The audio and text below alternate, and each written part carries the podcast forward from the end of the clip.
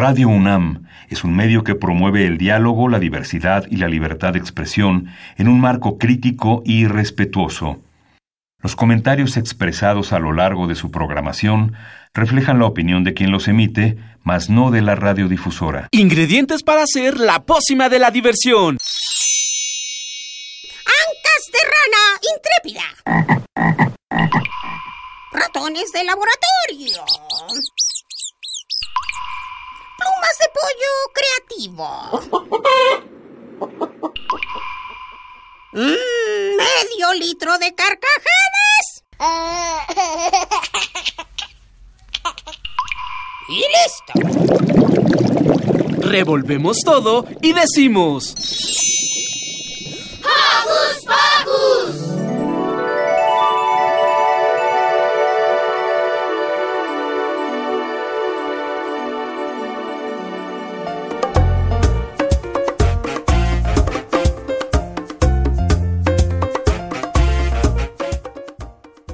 que escuchas. Silvia anda un poco distraída y no se ha dado cuenta que ya empezó el programa, por lo que yo les daré la bienvenida. Joco escuchas, yo soy Santi y me da mucho gusto que nos hayan sintonizado. Hoy tenemos... Santi, ¿qué haces? Dándole la bienvenida a los Joco escuchas. ¿Pero por qué? Porque ya empezó el programa. ¿En serio? ¿Y por qué no me di cuenta? Porque estabas pensando cómo darle la bienvenida a los que escuchas. No te preocupes, ya le sé. Ay, qué lindo, Santi. Muchas gracias. Mm, bueno, pues solo me falta mandarles el beso, ¿no?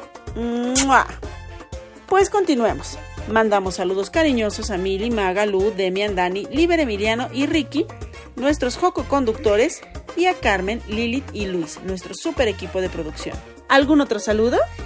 Alejandro Ponce. Hoy en Hocus Pocus. Dani y Demian platicaron con Mario Iván Martínez y nos traen todos los detalles en una padrísima entrevista. Liz nos habla de los... ejem, ejem, eh, ¿De los qué, Santi? Pues de los de Game ¿Estás bien, Santi? Sí.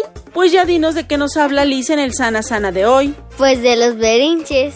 Ah, qué interesante. Bueno, continuemos. Yari nos cuenta el cuento Padre Sol y sus hijos.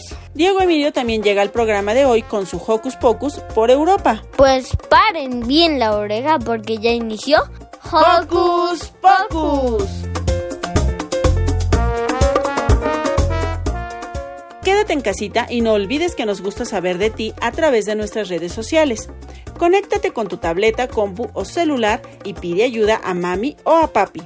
Facebookea con nosotros, búscanos como Hocus Pocus Una, regálanos un like y mándanos tus sugerencias musicales o cuéntanos qué haces para entretenerte en casita.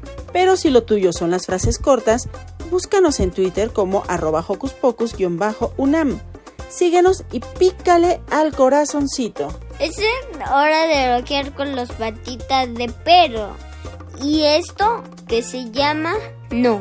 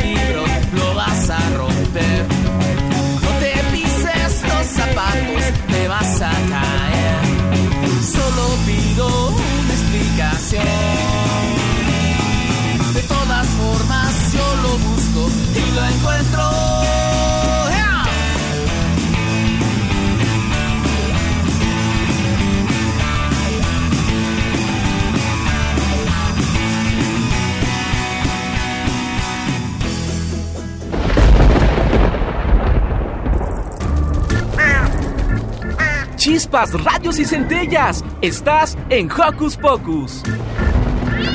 Escuchemos al, al gran actor, cantante y cuentacuentos Mario Iván Martínez. Dani y Demian le realizaron esta padrísima entrevista.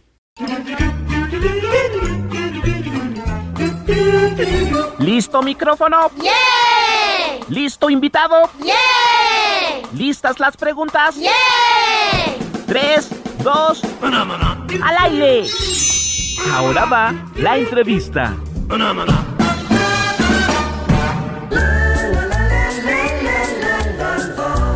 están, Joco Escuchas? Soy Demian.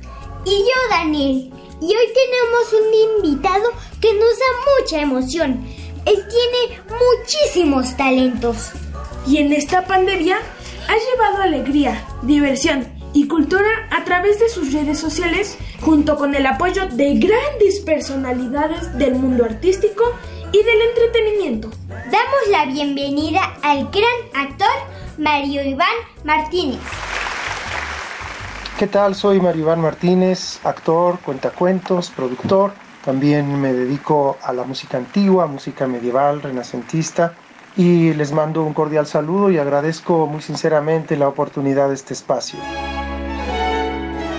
Definitivamente el talento lo traes en tu sangre.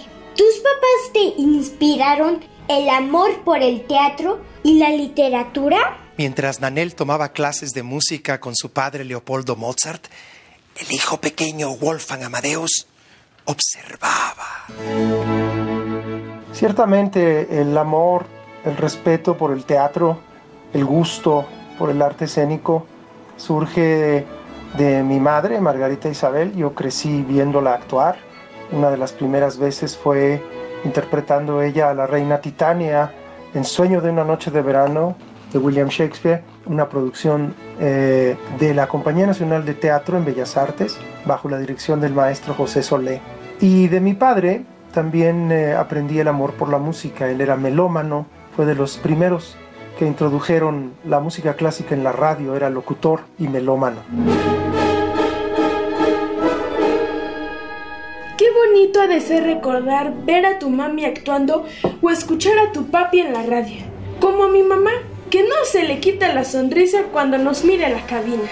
Y hablando de cosas que nos gustan, tú has hecho muchas obras de teatro y películas. Cuéntanos cuáles han sido tus favoritas. Sean todos ustedes, hasta el último niño de la última fila, muy, pero muy bienvenidos a un rato para imaginar con música. Pues en el cine definitivamente una de las participaciones o la participación más trascendente, más rica, fue interpretar al doctor John Brown en la película Como agua para chocolate, con guion de Laura Esquivel y la dirección del maestro eh, Alfonso Arau. Mi abuela, Luz del Amanecer, era una india Kickapoo ella. Decía que todos nacemos con una caja de cerillos en nuestro interior. Eh, me gustó porque fue un personaje atípico, un norteamericano mestizo. Su abuela había sido eh, una india Kickapoo y eh, pues Brown tenía los textos más trascendentes, la parte medular de la, de la novela. Eh, eso en cuestión de cine.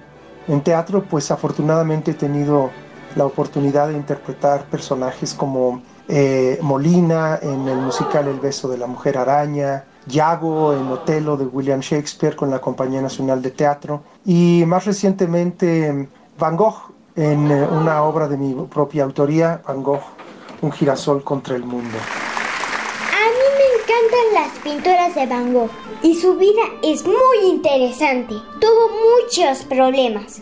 Bueno, recuerda que todos debemos luchar contra diferentes apuros en la vida. Durante tu trayectoria, Mario Van, ¿cuáles retos has tenido que superar? Nuestra profesión es ciertamente eh, una profesión de absoluta y constante incertidumbre económica. Eh, creo que ese es el mayor reto. Pero yo me considero privilegiado en, eh, en haber llegado ya a un momento en mi carrera donde aún ahora en las condiciones surrealistas en que nos encontramos, puedo vivir de lo que me gusta y de lo que me apasiona. Eh, tengo el privilegio de la selectividad. Únicamente abordo los proyectos que me, que me provocan, que me parecen trascendentes, interesantes, eh, tanto en el rubro de, eh, del teatro y de los audiolibros y de los libros para niños, como en el teatro para adultos. Em, afortunadamente he podido autogestionar muchos de mis proyectos con el propósito de no hacer concesiones. Qué importante es poder dedicarnos a algo que nos apasiona y en tu caso llevar cultura a muchos grupos de nuestra sociedad, incluyéndonos a nosotros, los niños y niñas. Después de tener éxito en telenovelas y películas, ¿qué te inspiró para hacer cuentacuento? La princesa Ana está gorda. Pero no siempre fue así. Antes era delgada, flaca, tan flaca que podía atravesar un trigal sin que temblara una sola espiga. finales de los años 90 me invitaron a participar en un programa que se llamó ¿Quieres que te lo lea otra vez? la Gran Alianza para la Lectura de la Secretaría de Educación Pública. Y era un programa muy lindo, consistía en enviar a eh, diversos actores a lugares incluso recónditos de la República a compartir un libro con eh, el afán de fomentar la lectura. Y poco a poco me di cuenta que había una relación muy positiva, muy sabrosa con el público infantil y comencé a convertir aquellas lecturas en espectáculos. Poco a poco las musicalicé, llevé de pronto un traje de cuentacuentos renacentista o llevé algún muñeco y em, comencé a leer mucha literatura infantil, no solo los clásicos, Andersen, Grimm, Perrault, sino eh, Roald Dahl, Francisco Hinojosa, Gloria Fuertes, Saúl Scholznick y naturalmente más adelante pues uno de los eh, mayores privilegios de mi carrera se cristalizó con la invitación de Tiburcio Gabilondo Gallegos, hijo y heredero de, don Francisco Gabilondo Soler. Em, el ofrecimiento consistía en, ser embajador de la obra de Cricri eh, y pues lo he sido desde el 2007. Y todo este compromiso y éxito te has sido reconocido con varios premios por tu trabajo en beneficio de la juventud y la infancia. ¿Por qué crees que es importante el llegar a los niños y jóvenes?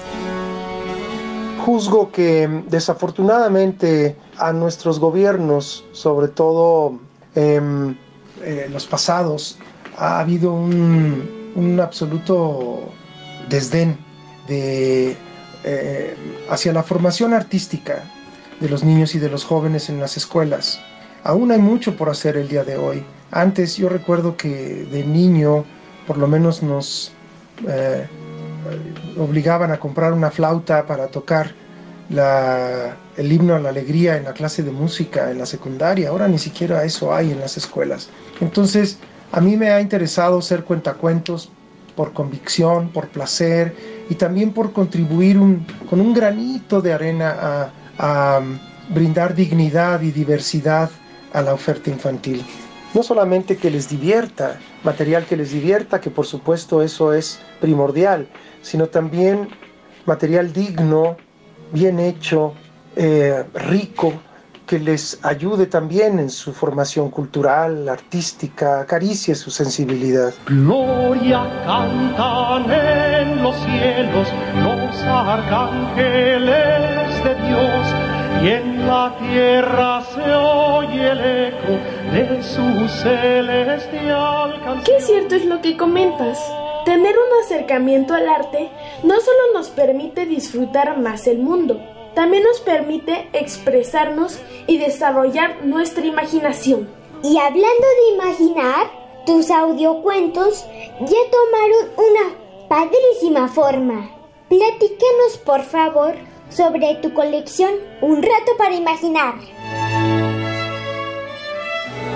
Precisamente de esta estrategia eh, de la CEP en la cual eh, participé eh, quieres que te lo lea otra vez, impulsó, me impulsó a que el trabajo con los niños, con los jóvenes, fuera una parte medular de mi desempeño profesional y al mismo tiempo propiciar mi industria, así que me di a la tarea hace 20 años de comenzar una colección de audiolibros eh, que a la luz de ese tiempo ahora ya llega a 23 volúmenes, incluye una versión para niños y jóvenes del Quijote de la Mancha, que me cuentas Don Quijote se titula, eh, cuentos mexicanos, leyendas del México antiguo, como la leyenda de los volcanes, el pájaro Q, de cómo el tlacuache perdió su colita, cuentos sinfónicos como Pedro y el Lobo y el Carnaval de los Animales, y tres homenajes a Francisco Gabilondo Soler Cricri.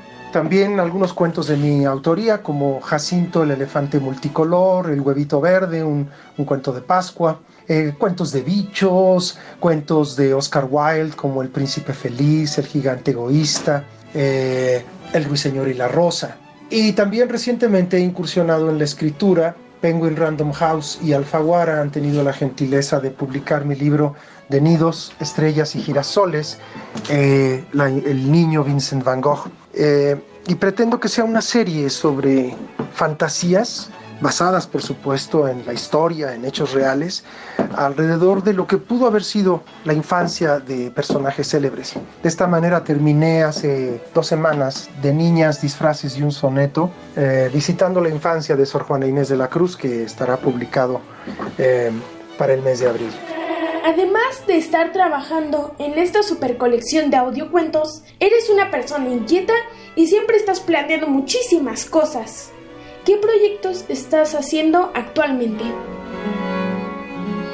Bueno, creo que la pregunta anterior em, abunda un poco también sobre los futuros proyectos. Eh, este de eh, alrededor de la infancia de Sor Juana, de niñas, disfraces y un soneto, em, será el segundo libro en este tenor, pero también pretendo escribir otro eh, alrededor de la infancia de don Francisco Gabilondo Soler en Orizaba me gustaría que se llame De abuelas, pianos y un grillito. Eh, por supuesto en contubernio con Gapsol, la editorial que fundara don Pancho en vida para proteger sus derechos eh, a través de Tiburcio Gabilondo Gallegos. Cuando sea posible regresar a lo presencial, por supuesto retomar Vincent Girasoles contra el mundo para tres actores. Esta obra la teníamos en el Teatro Libanés y pues ahí nos sorprendió como a todos la pandemia y todo lo presencial inevitablemente, comprensiblemente entró en, en, pausa. Sin embargo, eh, pretendo dar continuidad, por ejemplo, a mi Facebook Live que hago desde el 10 de abril, cada viernes en mi fanpage A Soñar Despiertos. Es un Facebook Live que pues a mí me proporciona esa oportunidad única, irrepetible en el tiempo del acto teatral, lo más parecido al acto teatral donde no hay toma dos, ¿no? O te sale a la primera o no te sale. Y el, Facebook Live ahorita es lo, viable y lo más cercano. Pero aún cuando regresemos a lo presencial, pues hay nuevos paradigmas que esta, eh, este encierro nos ha propuesto y que hemos cultivado y que ahora yo creo resulta eh, irrenunciable dar seguimiento a, estas estrategias. Nosotros somos súper fan de tu fanpage. También te hemos visto en cuentos de Navidad. No saben qué bonito. Mi mami preparó bombas de chocolate y bajo una cobija nos pusimos a ver el cuento. Y así como para nosotros fue un momento muy lindo, seguramente nuestros Joco escuchas quieren saber más sobre tu carrera y tus proyectos. Para que ellos puedan mantenerse informados y buscar crear desde casita momentos así de bonitos, ¿podrías por favor recordarnos tus redes sociales y dónde podemos conseguir tus libros y audiolibros? Sí, pues eh, reitero, mi fanpage en Facebook es A Soñar Despiertos. Cada viernes tenemos un Facebook Live a las 8 de la noche. También pueden consultar más información sobre un servidor en www.marioivanmartinez.com. Ahí vienen, por ejemplo, todos los discos de mi colección desglosados por volumen. Y también eh, estoy en Twitter, Mario Iván Mart 19 y los que gusten obtener su libro de nidos, estrellas y girasoles o su colección de audiolibros personalizada, pueden contactarnos a través del WhatsApp al 55 37 33 36 41. 55 37 33 36 41. Muchísimas gracias por platicar con nosotros. Y ya tenemos toda esta información para nosotros, los pequeños de la casa. Mil gracias por la oportunidad de este espacio. Soy Mario Iván Martínez, actor, cuentacuentos. Los dejo con este texto de la gran poetisa Rosalía de Castro que dice, no importa que los sueños sean mentira, ya que al cabo es la verdad, que es venturoso el que soñando muere, infeliz el que vive sin soñar. Los invito a seguir soñando a través del arte, de la magia de los libros y pues los dejo con esta frase que rige ahora eh, mi vida en este encierro surrealista que vivimos. No cuentes las horas, haz que las horas cuenten. Soy Mario Iván Martínez, gracias. ¡Hey! Sé parte de Hocus Pocus y busca nuestras redes sociales. En Twitter somos Hocus Pocus-UNAM y en Facebook Hocus Pocus UNAM.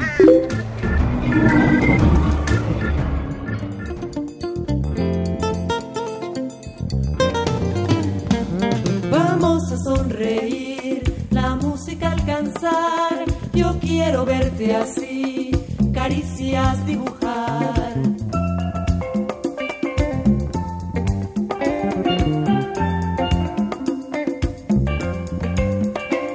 Mi piel despierta, te quiero corretear, sudando a tierra, te alcanzo ya a gritar, gritar, te quiero, sigue inventando sueños, me das la fuerza, enséñame a cantar.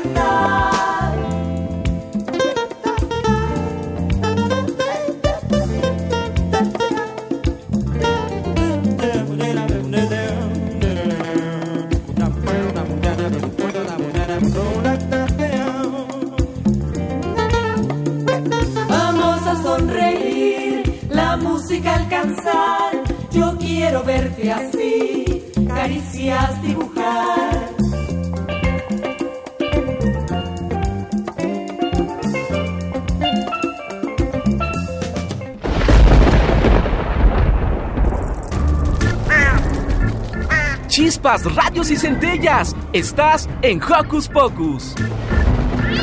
Y para seguir con la tradición de los cuentos, Yare nos contará Padre Sol y sus hijos. El Padre Sol y sus hijos. En un lugar del infinito espacio, acomodada entre los millones de mundos que forman la Vía Láctea, estaba el Padre Sol con sus hijos. Se dedicaba a la bella ocupación de educar a sus hijos, porque el Sol es un buen padre. Yo les decía, los amo tanto y tanto que mi único afán es dar a ustedes luz y calor. Y sus hijos, que son nueve chicuelos, todos ellos distintos, todos ellos nobles y hermosos, que siempre retosan girando alrededor de su padre. Discutían, platicaban y peleaban unos con otros, como hacen todos los hermanos. Soy el consentido de papá, fue el comentario de Mercurio. Por eso me tiene todo el tiempo más cerca de él. Pues yo, dijo Plutón, prefiero estar más lejos, pues así puedo hacer más travesuras sin que me vean. Y además puedo ver muchas más estrellas que tú. Marte, que es el más latoso y travieso de todos y le gusta hacer a sus hermanos todas las bromas que puede, se entretenía en hacer caras y gestos a los gemelos, Neptuno y Urano, que por su parte se divertían jugando con sus pelotas, sus satélites. Y el Padre Sol sonrió satisfecho, viendo a estos tres pequeños gozar del bello momento que tenían. Mientras tanto, Júpiter, Saturno y Venus compiten de vanidad. Júpiter presume ser el más fuerte, Saturno elegante y Venus de ser hermosa. Así, Júpiter decía con voz de trueno, soy el mayor y el segundo en autoridad después de nuestro padre. Soy tan fuerte y tan importante que para los antiguos hombres, que eran sabios, fui uno de sus dioses y de los principales, así que todos me deben obedecer. Y con amor lo reprendió el Padre Sol. Si quieres tener autoridad y hacer valer tu fuerza, tienes primero que ser justo y demostrar inteligencia, generosidad y sentido común. Esfuérzate en tener razón al hablar y esa será tu mayor fuerza. A su vez, Saturno decía mirando sus anillos, pues yo sí que soy el más elegante de todos mis hermanos. Si no, digan, ¿quién tiene anillos tan lujosos como los míos? A lo que su padre respondió, Saturno, la elegancia y el lujo no lo son todo, y te hacen perder de vista tantas cosas bellas y de más valor que existen. Tus anillos son verdaderamente preciosos. Agradece, pues la madre naturaleza con ellos te dotó, y jamás los utilices para tratar de sobresalir entre tus hermanos. Venus, por su parte, que es una preciosa chiquilla convencida de su belleza y por eso mismo presumida. ¿Verdad, padre? preguntó con voz melosa, que soy la más hermosa de todos mis hermanos. Y con cariño, el padre Sol también le dijo, Mira, Venus, eres ciertamente hermosa, pero cada vez que tú misma lo dices, te ves un poco menos linda. La modestia y la sencillez son la clave de la simpatía, que vale más que la belleza. Mientras Júpiter, Venus y Saturno pensaban un poco avergonzados en lo útiles que les serían esos consejos de su padre, el Sol, este se volvió a mirar a la dulce y gentil tierra, a la que tanto quería, que permanecía callada, parecía triste. ¿Y tú, mi pequeña tierra, no dices nada? La tierra sonrió a su padre y luego dijo así, He sido afortunada, padre, y me siento agradecida con madre naturaleza, porque he albergado la vida durante tantos años. La vida es verdaderamente hermosa. Para mí es un precioso regalo.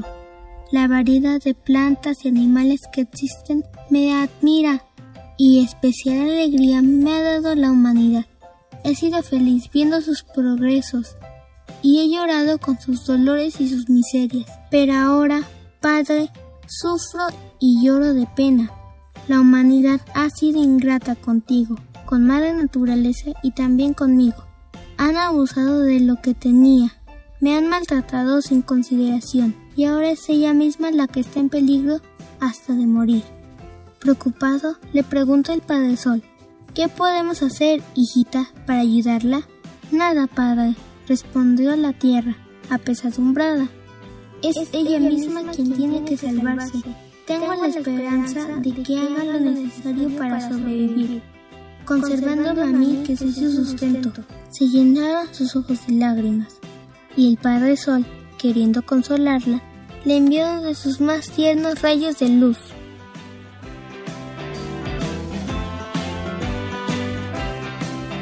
Cuento El Padre Sol y sus hijos, del libro Los Cuentos de Mariana, de Raquel Roldán, de la editorial Cabos Sueltos.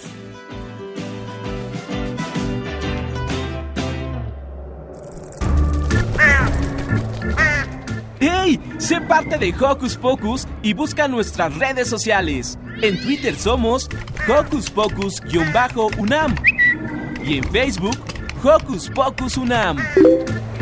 Thank you.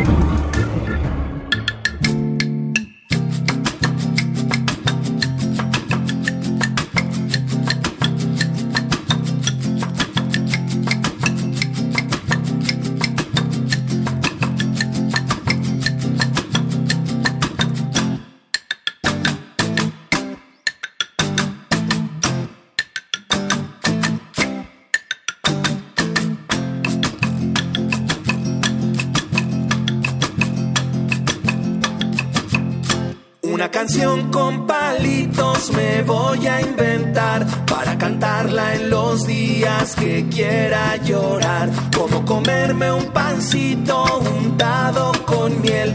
Una canción que me alegre yo quiero tener. Como meter los pies al mar, como regalo en Navidad. Como la risa de un bebé, como el agüita para la sed. Como los cuentos de mi tío Juan, las mandarinas de la piñata y los domingos con mi papá.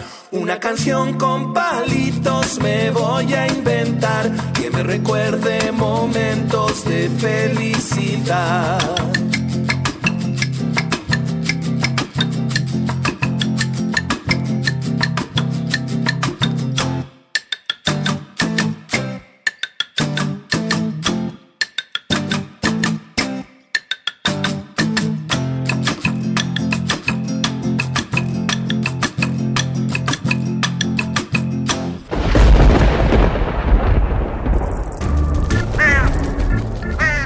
Chispas, radios y centellas. Estás en Hocus Pocus.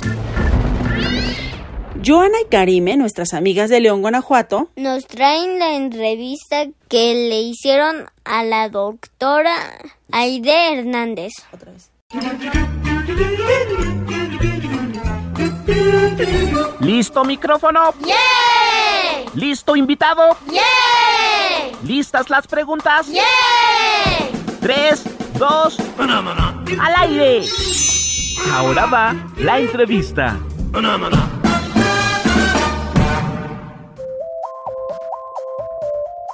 Buenos días, yo soy Karime.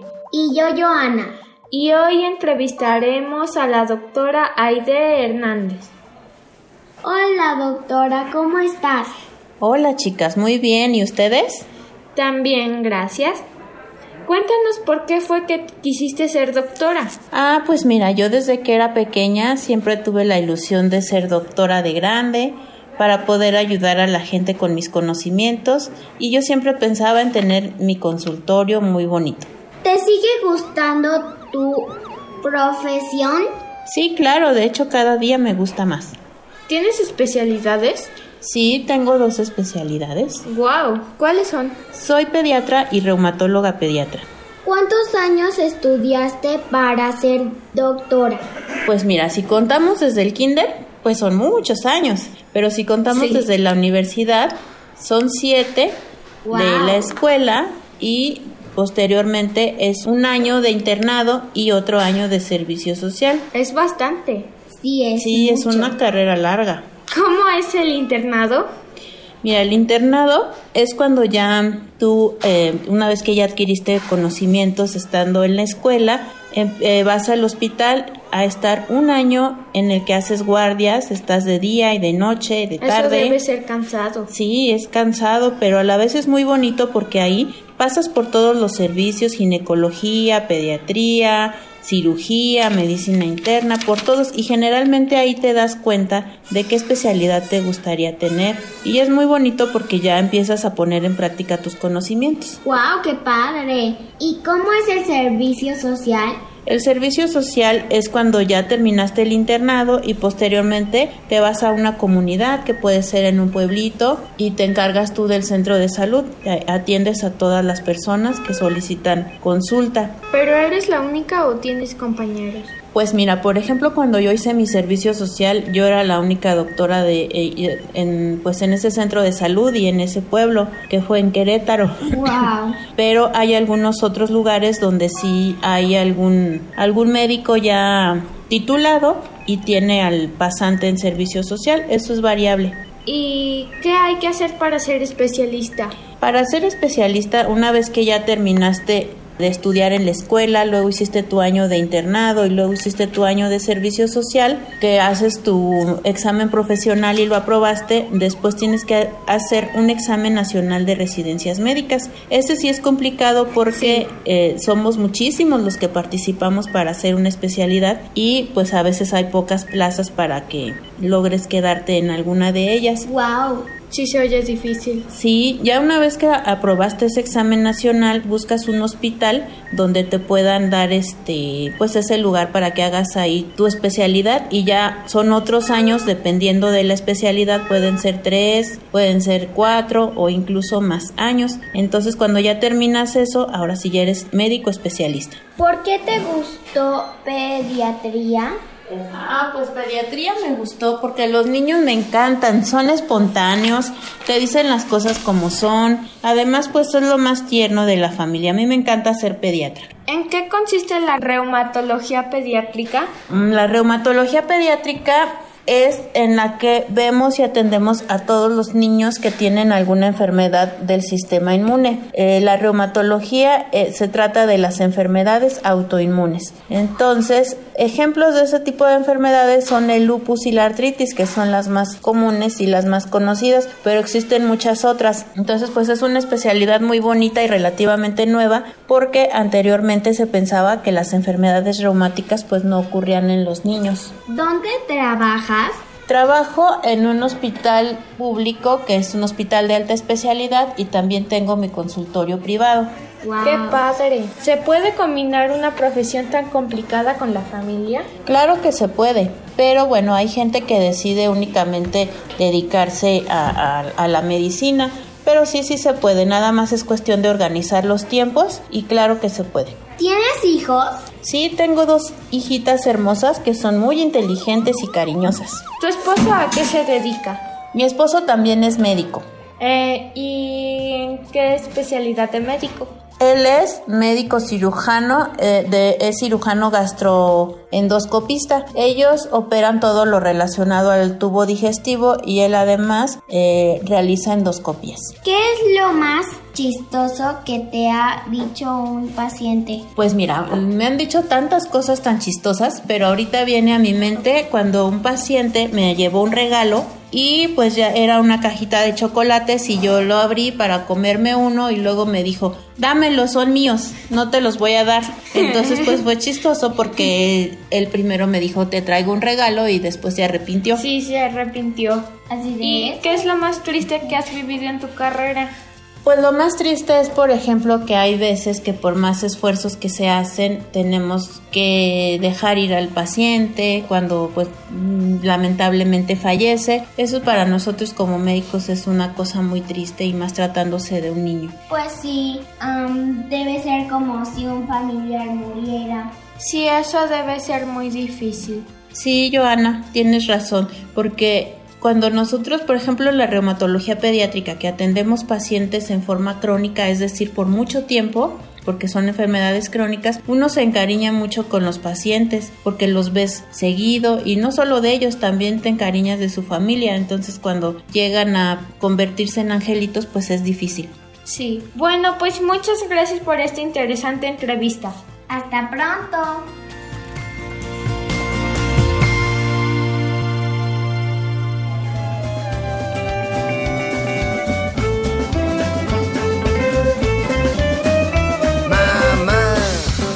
Yo ya tomé la bolsa del mandado que es martes de mercado y tenemos muchas cosas que comprar. Uh, uh, yeah, se me ya las habas, mi piñata, ya quiero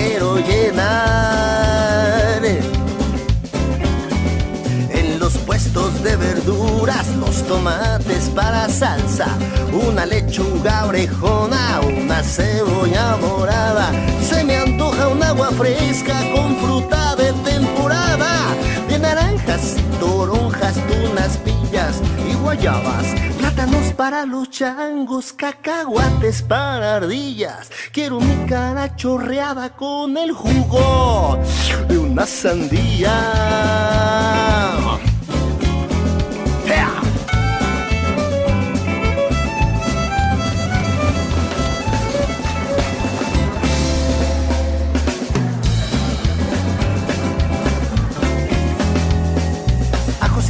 Cebollas. Ajos y cebollas. Chiles y tomates. Chiles y tomates. Ajos y cebolla, chiles y tomates. Ajos y cebolla, chiles y tomates. Pollo y longaniza. Pollo y longaniza. Pollo y longaniza. Pollo y longaniza. Ajos y cebolla, chiles y tomates. Pollo y longaniza.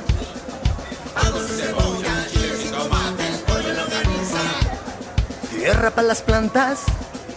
Tierra para las plantas. Tierra para las plantas. Tierra para las plantas. Ajos y cebolla, chiles y tomates, pollo y longaniza, tierra para las plantas. Ajos y cebolla, chiles y tomates, pollo y longaniza, tierra para las plantas. Ajos y cebollas, chiles y tomates, longaniza, pollo, planta para los tierra, to, longaniza, pollo, ajos, este, lechugas, cebolla.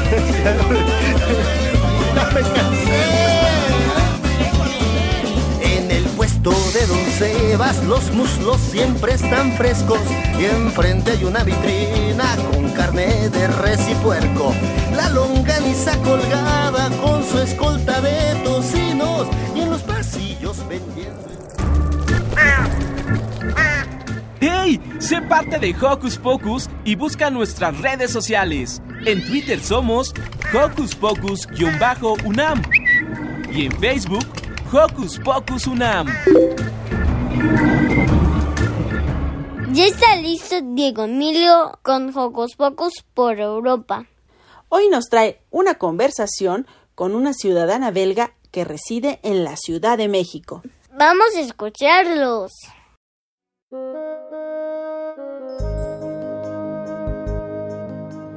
Pocus para Europa platicaremos con Stephanie Larose, ciudadana belga residente en la Ciudad de México desde hace varios años, que nos va a platicar sobre Bélgica en la época de Julio César. Stephanie, muchas gracias por aceptar la entrevista. ¿Nos puedes decir cómo era Bélgica en tiempos de Julio César? Claro, Diego, pues muchísimas gracias, buenos días y muchísimas gracias por tu interés y tu confianza. Pues primero vamos a hablar que hace 2300 años unas personas llamadas celtas o galos provenientes del este de Europa llegaron a nuestras regiones. Se quedaron ahí. Entre ellos se encontraban los que se nombraban a sí mismos Bel, que significa enojado o presumidos.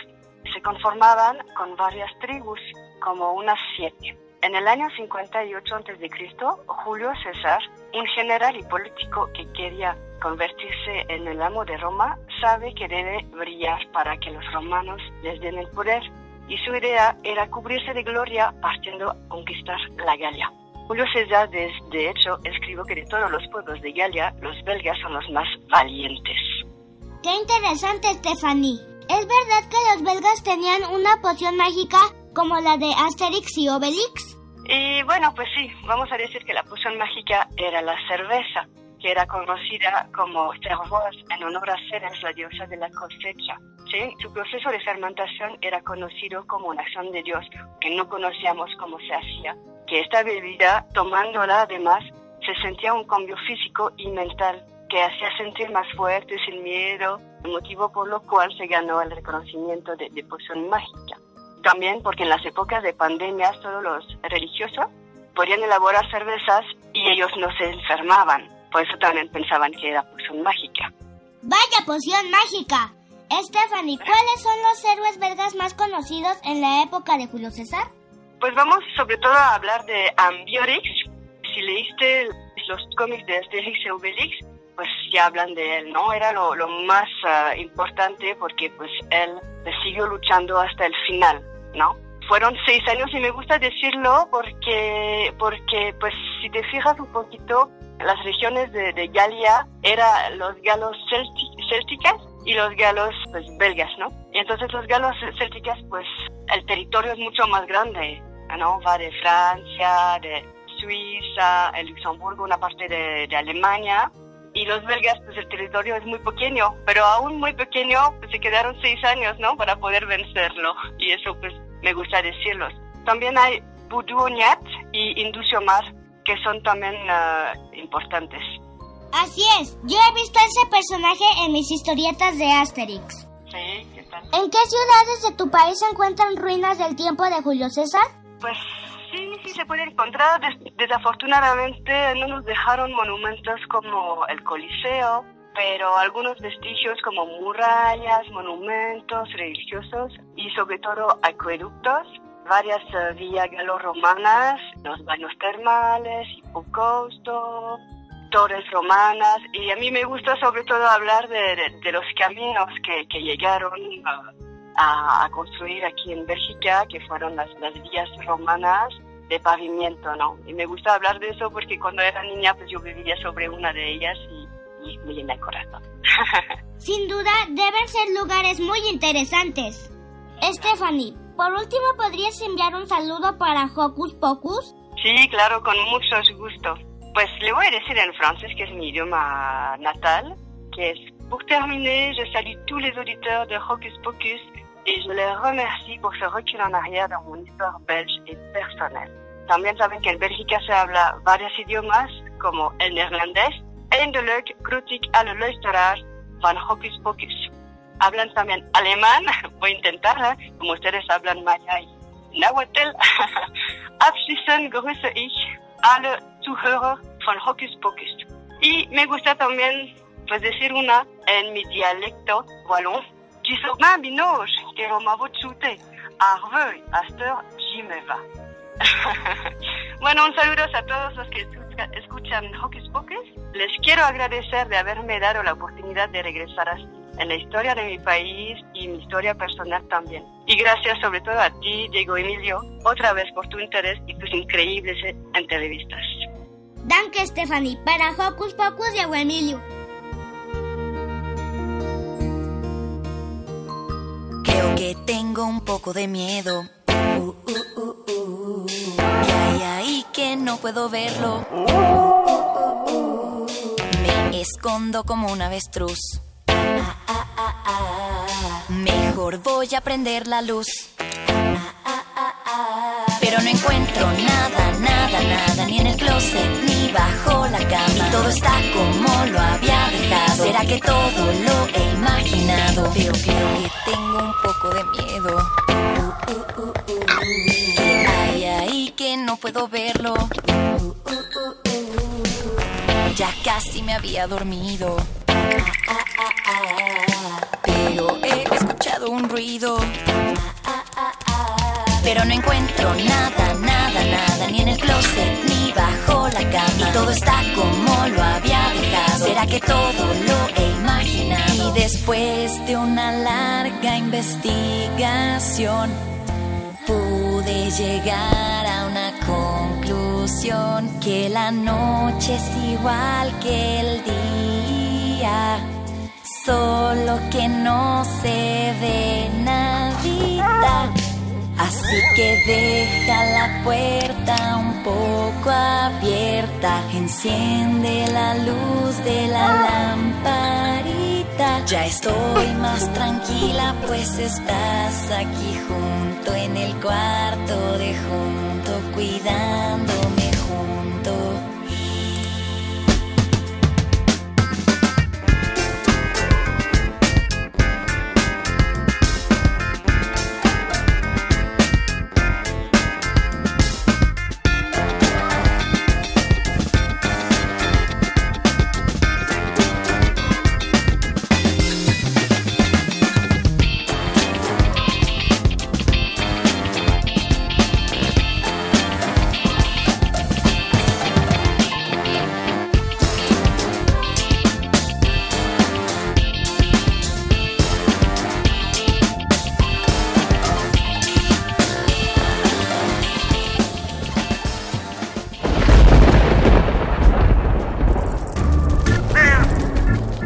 Chispas, rayos y centellas. Estás en Hocus Pocus. ¿Y es hora de escuchar a Liz con el Sana Sana? Que hoy nos habla sobre los berrinches, por cierto, ¿no? Adelante, Liz. Sana Sana Colita de Rana. Hola Joco Escuchas, muy buen sábado. Seguramente has enfrentado situaciones de incomodidad o donde es difícil comprender lo que sucede y entonces aparecen emociones o sentimientos como la frustración, el enojo, el miedo, la angustia o incluso hasta ganas de hacer un berrinche. Y justamente es sobre ello que platicaremos con Miriam de Luna Jiménez, psicóloga clínica de la Universidad Iberoamericana y la UNAM. Gracias Miriam por estar hoy en Hocus Pocus. Encantada. ¿Qué hay detrás de un berrinche y hasta qué edad es frecuente hacer un berrinche? Pues un berrinche es la forma que tiene un niño para expresar su frustración, ¿no? Eh, a, al principio cuando son más chiquitos es el llanto, la manera de comunicarse. Más o menos es normal que entre el primer año y más o menos hasta los tres o hasta los cinco años quizá aparezcan estos episodios de berrinche, sobre todo en los niños más chiquitos que todavía no expresan con el lenguaje sus emociones y que todavía no se pueden regular solitos, que necesitan de la ayuda del adulto para regular sus emociones. Entonces, en la medida en la que van creciendo y van aprendiendo a regularse y a hablar, sobre todo eso, que el lenguaje ayuda mucho a que bajen los berrinches porque expresan sus emociones, entonces van disminuyendo. Y si ya rebasamos esos límites de edad, ¿se siguen considerando berrinches? Sí, todavía podemos tener episodios de berrinche. Lo que pasa es que una situación que pasa con el berrinche es que los niños van aprendiendo. Si ganan, con el berrinche algo, ¿no? O sea, si yo tengo lo que quiero a través del berrinche, entonces lo voy a seguir haciendo.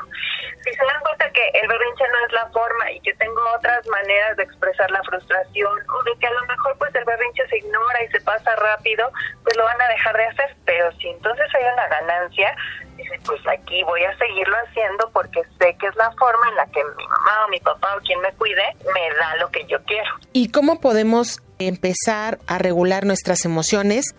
Mira, eh, hay tres cosas como básicas cuando hay un berrinche y luego una forma de regularse. Con el berrinche, eh, tres formas básicas de ayudar al niño es uno, puede ser distrayendo. Hay niños que funcionan, ¿no? Eh, que cuando empiezan a hacer berrinche y le da uno algo o le dice vamos afuera, vamos a jugar, rápido se le olvida. Esa es una, distraer. Otra puede ser ignorar, es decir, no hacer la ley del hielo, pero sí a lo mejor no hacer caso a la conducta del berrinche. Podemos hacer caso a otras conductas del niño, pero a lo mejor al berrinche no. Y a veces puede ser que funcione, pero no siempre porque hay niños que son muy persistentes. Y la otra es redirigir la conducta, redirigirla hacia alguna forma de eh, expresar la emoción que sea más asertiva. Entonces, ignorar, distraer y redirigir son las primeras formas que tenemos que probar cuando un niño está en berrinche. La otra forma es ayudarlo a regular, es decir, podemos decirle, te estás frustrando, te sientes frustrado, parece que estás enojado, es decir, ponerle palabras a su emoción. Y entonces, cuando ya le ponemos palabras, entonces ya le ayudamos a expresar esa emoción. Podemos contenerlo, podemos a lo mejor ayudarle a decir qué vamos a hacer, ¿no? ¿Cómo vamos a solucionar esto? O entonces buscar una solución en, en, familia, ¿no? Entonces, primero, eh, apoyarlo en la conducta, ¿no? Este, redirigir, distraer o ignorar y después ayudarlo a regular la emoción. Y bueno, en el caso de que tengamos ya Joco Escuchas ya más ¿cómo ellos pueden autorregularse? Eh, es ponerle tamaño a las emociones, identificar la emoción, a lo mejor a través de caritas, a través de diarios, los papás pueden utilizar cuentos o a lo mejor aplicaciones en donde los niños identifiquen las expresiones faciales y también eh, las reacciones corporales que tenemos cuando nos enojamos, cuando nos frustramos, ¿no? Una vez que ya las identificamos, ponerles tamaño. A mí me gusta jugar con globos para que ellos puedan dimensionar el tamaño de la emoción y sepan que a lo mejor por una cosa pequeña no tenemos que hacer un berrinche tan grande, ¿no? Y luego darles ideas, o sea, eh, la familia en conjunto con el niño puede planear antes de que ocurra un berrinche o una frustración ideas de cómo se pueden tranquilizar. Puede ser jugando, bailando, respirando, tomando agua, abrazando un muñeco, platicando con alguien, pero esto lo tienen que planear antes,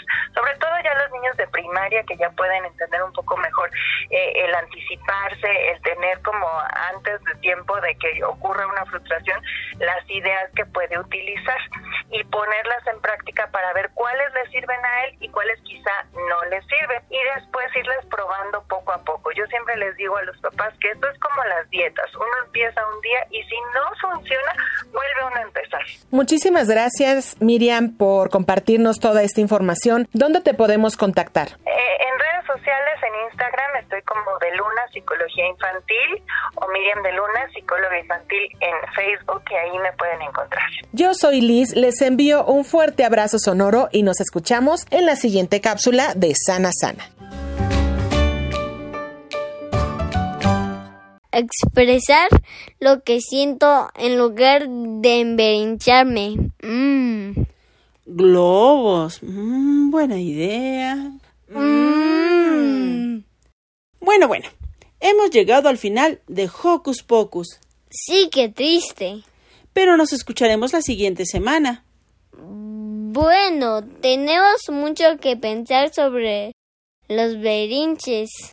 Yo te ayudo. Tengo unos globos preciosos. Quiero uno grande y azul fuerte. Bueno, ya hablaremos de los tamaños. Nos escuchamos la próxima semana. Yo soy Santi. Yo soy Silvia. Nos, Nos despedimos, despedimos, con, con un sonoro beso. Radio UNAM presentó ¡Hocus Pocus! el espacio donde las niñas y los niños usan la magia de su imaginación.